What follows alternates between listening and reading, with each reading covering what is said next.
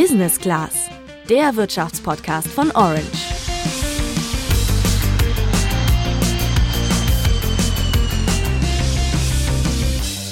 Online mal schnell jemandem Geld überweisen oder im Geschäft kontaktlos mit dem Handy bezahlen, das macht fast jeder von uns. Für viele ist das mittlerweile schon Alltag.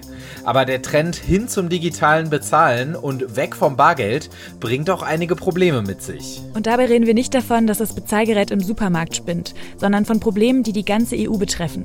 Das Geld auf unserem Konto ist nämlich längst nicht so krisenfest, wie viele glauben und außerdem weniger abgesichert als Bargeld. Genau dagegen hat die Europäische Zentralbank diese Woche was unternommen. Sie hat nämlich eine zweijährige Testphase für den sogenannten digitalen Euro beschlossen.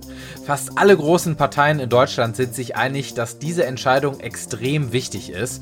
Ein Finanzexperte der CDU sagt sogar, es ist eine Frage der, der Zukunft Europas, dass wir bei diesem Standard mitspielen.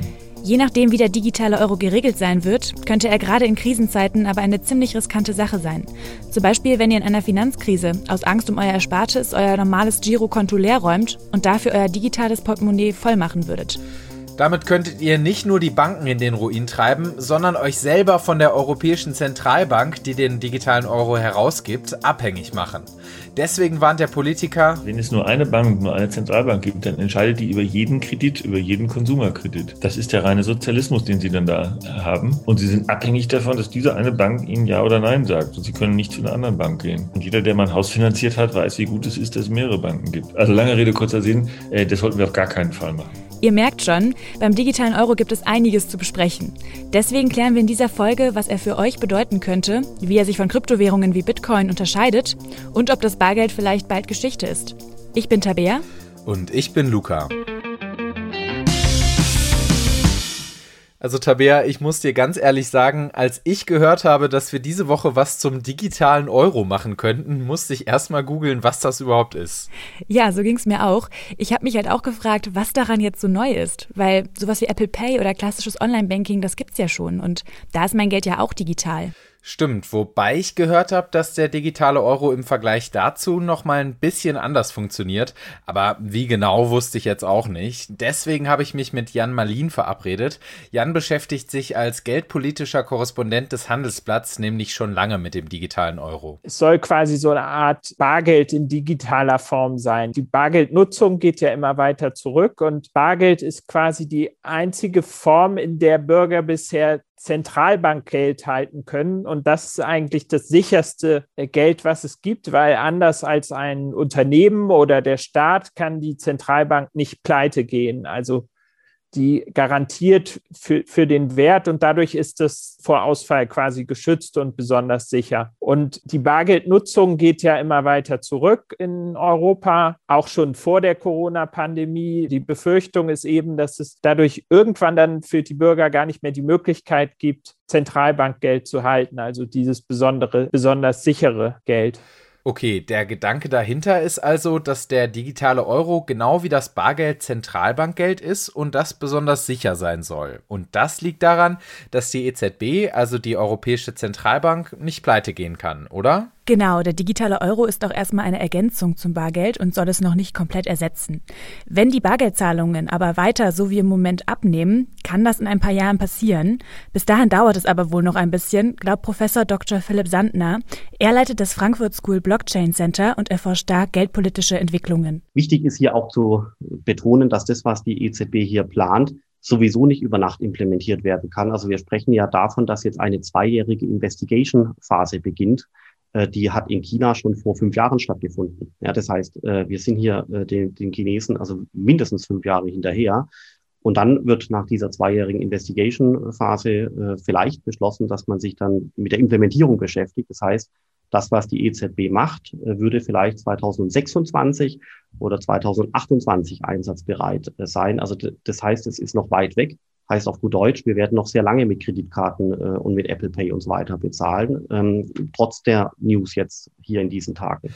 Bei uns gibt es also demnächst erstmal keine Zustände wie in China, wo Bargeld mittlerweile fast ausgestorben ist. Da ist es sogar schon so krass, dass letztes Jahr tausende Kriminelle statt Gefängnisstrafen dazu verurteilt wurden, fünf Jahre lang nur noch mit Scheinen und Münzen bezahlen zu dürfen. Das Urteil wurde in den chinesischen Medien sogar teilweise als grausam bewertet, weil es für die Verurteilten quasi den sozialen Tod bedeutet. Das klingt schon heftig. Zum Glück sind wir davon noch weit entfernt. Aber mal eine andere Frage. Jan vom Handelsblatt hat ja eben von Zentralbankgeld gesprochen. Was gibt's denn eigentlich noch für Geldarten? Das hätte ich dir vor der Recherche auch niemals sagen können. Ich dachte halt immer, Geld ist Geld, ne? Ist aber ganz und gar nicht so. Mir wurde schon ein bisschen schwindelig, als ich von den ganzen Varianten gehört habe. Da war auf einmal die Rede von Zentralbankgeld, CBDC oder Giralgeld, zu dem man wohl auch Geschäftsbankengeld sagt. Was das jetzt alles bedeutet, habe ich erst von Heike May erfahren. Sie arbeitet als Volkswirtin bei Deutsche Bank Research, also dem Think Tank der Deutschen Bank, und hat mir die ganzen Fachbegriffe mal erklärt. CBDC steht für Central Bank Issued Digital Currency oder Cash. Da gibt es zwei Varianten, kommt aber aufs Gleiche raus. Im Deutschen übersetzt man das dann ganz einfach mit digitalem Zentralbankgeld oder ein bisschen freier digitales Bargeld. Dann greife ich jetzt ein bisschen tiefer in die volkswirtschaftliche Kiste. Wir haben also einmal das Zentralbankgeld. Das ist Geld, was die EZB druckt als Bargeld und was sie auch als Buchgeld den Banken zur Verfügung stellt. Also die Banken, die Geschäftsbanken und Sparkassen haben jeweils ein Konto bei der EZB und das Geld, was sie darauf haben, ist auch Zentralbankgeld. Buchgeld auf einem Konto bei der EZB nennt man auch Reserven. Im Gegensatz dazu gibt es Geld, was wir auf Konten bei der Geschäftsbank halten. Also das, was wir jetzt Einlagen nennen, auf dem Girokonto, auf dem Sparkonto, das ist dann das Buchgeld der Geschäftsbanken oder Geschäftsbankengeld. Ah, ich verstehe. Zentralbankgeld und Geschäftsbankengeld, das sind also die beiden Hauptgeldarten. Es gibt ja aber auch noch Kryptowährungen, also sowas wie Bitcoin oder Ethereum. Was ist denn jetzt der Unterschied zwischen Kryptowährungen und dem digitalen Euro? Das habe ich mich auch gefragt und zum Glück die Antwort von Professor Dr. Sandner bekommen. Es heißt ja so oftmals, dass Zentralbanken sich mit dem äh, mit digitalen Währungen beschäftigen, um eben auch ein ja, gut Konkurrenzangebot zu schaffen im Hinblick auf Kryptowährungen. Das halte ich ehrlich gesagt für kein gutes Argument, weil die Kryptowährungen wirklich also gänzlich anders konstruiert sind. Bitcoin und Ethereum sind so konstruiert, dass die Angebotsmenge fixiert ist oder eben berechnet werden kann. Gerade beim Bitcoin ist es sehr klar, dass die Anzahl der jemals existierenden Bitcoins niemals 21 Millionen überschreiten werden. Also 21 Millionen Bitcoins ist das Limit der Ausgabemenge eben bei Bitcoin. Und andere Kryptowährungen wie Bitcoin haben eben auch so eine Grenze. Und selbst wenn die Technologie zwischen digitaler Euro oder der chinesischen Variante und Bitcoin und Ethereum möglicherweise ähnlich ist. Ja, selbst wenn die Technologie ähnlich ist, ist es trotzdem so, dass eben bei Bitcoin die Angebotsmenge fixiert ist und bei dem Euro die Angebotsmenge eben nicht fixiert ist. Was aber beim digitalen Euro begrenzt werden könnte, ist der Maximalbetrag in deinem digitalen Portemonnaie. Im Moment ist dafür eine Höchstsumme von 3000 Euro im Gespräch, damit du eben nicht auf einen Schlag dein ganzes Geld darauf einzahlen kannst.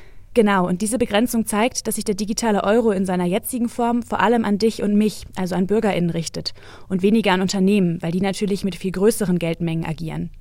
Es kann aber gut sein, dass es mehrere Formen des digitalen Euros geben wird, damit ihn auch Unternehmen sinnvoll verwenden können. Außerdem siehst du an dem Limit, dass die EZB zwar als Herausgeber des digitalen Euros mehr Macht bekommen könnte, aber trotzdem die Geschäftsbanken schützen will.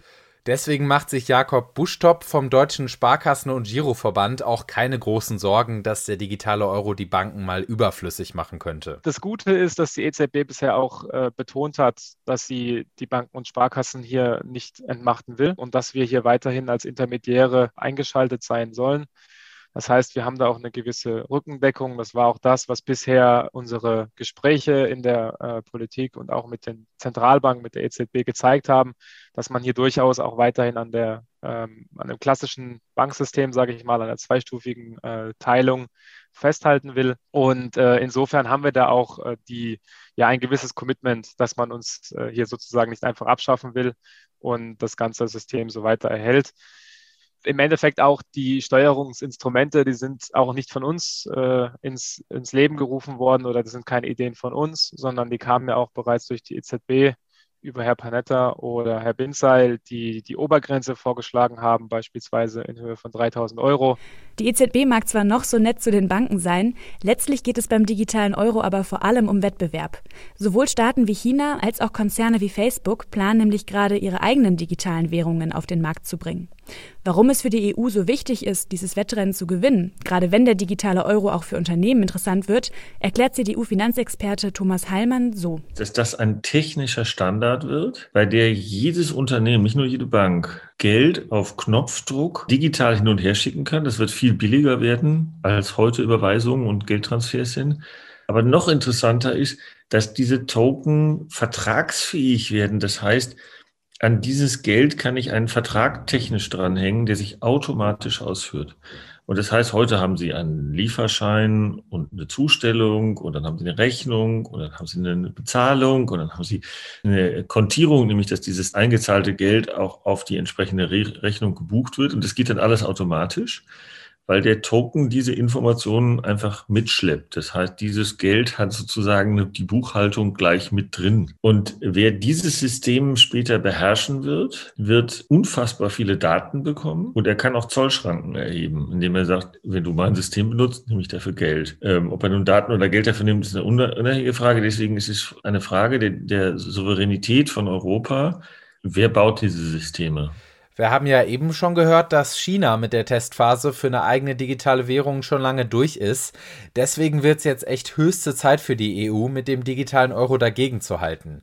Wenn China oder Facebook nämlich ihre digitalen Währungen als internationalen Standard durchsetzen können, dann sind wir in Europa quasi von ihnen abhängig. Mit dem digitalen Euro würde die Kontrolle aber bei der EZB und damit auch der EU bleiben.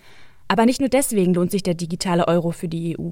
Damit soll nämlich auch Korruption und Geldwäsche bekämpft werden. Wie das unter anderem mit dem digitalen Identitätsnachweis klappen soll, weiß Jan vom Handelsblatt. Es soll ja so ähnlich ausgestaltet sein von den Merkmalen her wie Bargeld. Und beim Bargeld ist es ja auch so, dass man bis zu bestimmten Schwellen anonym bezahlen kann. Und dann gibt es auch Obergrenzen, die sind in den Ländern in Europa unterschiedlich hoch wo man das melden muss eigentlich, wenn man mit Bargeld zahlt. Und so wird es wahrscheinlich am Ende auch beim digitalen Euro sein, dass Kleinstbeträge quasi anonym bezahlt werden können und was dann über eine bestimmte Schwelle hinausgeht, dann irgendwann gemeldet werden muss, weil dahinter steht auch so dieses Spannungsfeld Geldwäsche und so, dass man einerseits Anonymität garantieren will, aber andererseits natürlich auch Geldwäsche verhindern will und Kriminalität da. Beim digitalen Identitätsnachweis geht es aber nicht nur um die Verhinderung von Kriminalität, sondern auch darum, dass sich die BürgerInnen nicht mehrere Wallets, also digitale Portemonnaies, anlegen können. Damit könnten sie nämlich sonst wieder die Banken gefährden, indem sie auch bei einem Limit von 3000 Euro pro Wallet ihr Girokonto komplett ausräumen und dann halt auf verschiedene Wallets verteilen könnten. Wie bei so einem Identitätsnachweis aber der Datenschutz garantiert werden könnte, das muss noch geklärt werden. Wir sind auf jeden Fall sehr gespannt, wie der digitale Euro genau ausgestaltet wird und ob sich die EU gegen die Konkurrenz aus China oder von Facebook durchsetzen kann. Aber wie immer interessiert uns auch, wie ihr das Thema seht. Könnt ihr euch vorstellen, komplett auf Bargeld zu verzichten? Und hättet ihr beim digitalen Euro Bedenken, zum Beispiel was den Datenschutz angeht? Schreibt uns das gerne per Direktnachricht auf Instagram an orange-by-handelsblatt. Außerdem freuen wir uns natürlich wie immer über Feedback und eine Bewertung bei Apple Podcasts. Wir hören uns dann nächste Woche wieder. Bis dann sagen wir Ciao, macht's gut und bleibt gesund. Ciao.